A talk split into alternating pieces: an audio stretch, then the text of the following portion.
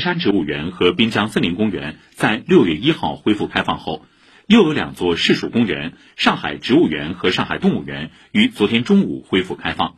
当天，两座公园的游客量分别为三千二百六十七人次和一千八百四十一人次。不少游客入园后惊喜地发现，两个月不见，上海动物园里领狐猴住进了天鹅湖上的小岛，小熊猫与鹤成了邻居。请听报道。这个人，他在心里。答应过孩子的，他那绘本上有大猩猩，说要去动物园看大猩猩。动物园吗，小孩子喜欢呀，你看兴奋啊。上午十一点多，记者在上海动物园入口处看到，已经有不少游客提早到公园门口排队，打开手机中的随身码，通过蛇形通道完成数字哨兵扫码。中午十二点，上海动物园正式迎来恢复开放后的第一批游客，不少游客惊喜发现，动物展区有了新变化。小熊猫下来了，快点，快点，快点看，小熊猫下来了，看见吗？看见小熊猫展区是今年春节期间落成的，里面住着五只小熊猫。展区里既有高大的水杉香樟，也有优美的红枫和低矮的树桩，还有假山和瀑布，环境灵动自然。在闭园期间，铲屎官们又为两只梭羽鹤办理入住，让它们成为室友。食肉区主管杨慧强说：“全新的展示方式能够帮助游客更直观地认识生活在相似条件下的动物。”我们想作为一种新的展示方式给游客，因为在野外的话，野生动物并不是说单一的这个区域就一种野生动物。鹤的话，生境上包括迁徙地是跟小熊猫有一定的重叠的。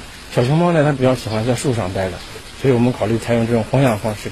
刚开始放进去的时候，呃，比如说小熊猫会冲过去，呃，有点就恐吓的行为；梭羽鹤的话也有个规避的行为，但时间长了，它这个行为就基本上就没有了。闭园的两个月里，上海动物园天鹅湖中的小岛上还增加了一个领狐猴展区。一对领狐猴在上个月搬进新家。鸟队饲养员唐征海说：“鸟类跟猴类的混养是第一次，已经可以生活在一个岛上了，更加贴近大自然。猴子倒还好，刚开始鸭子是都不敢上岛的，就全部都围着这个岛游。大概过了两周差不多，才慢慢开始会有赤嘴潜鸭才敢上岛。”在小动物们建立默契的磨合期里，饲养员们每天都会进行健康监测。唐正海说，领狐猴的叫声十分响亮，全新布展后，希望让更多游客听到。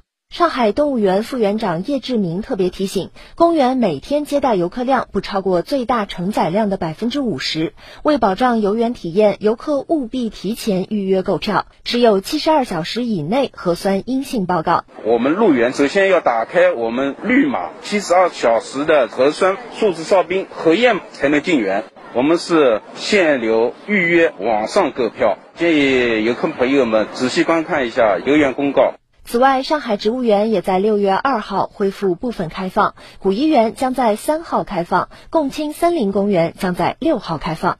以上有记者戴琳报道。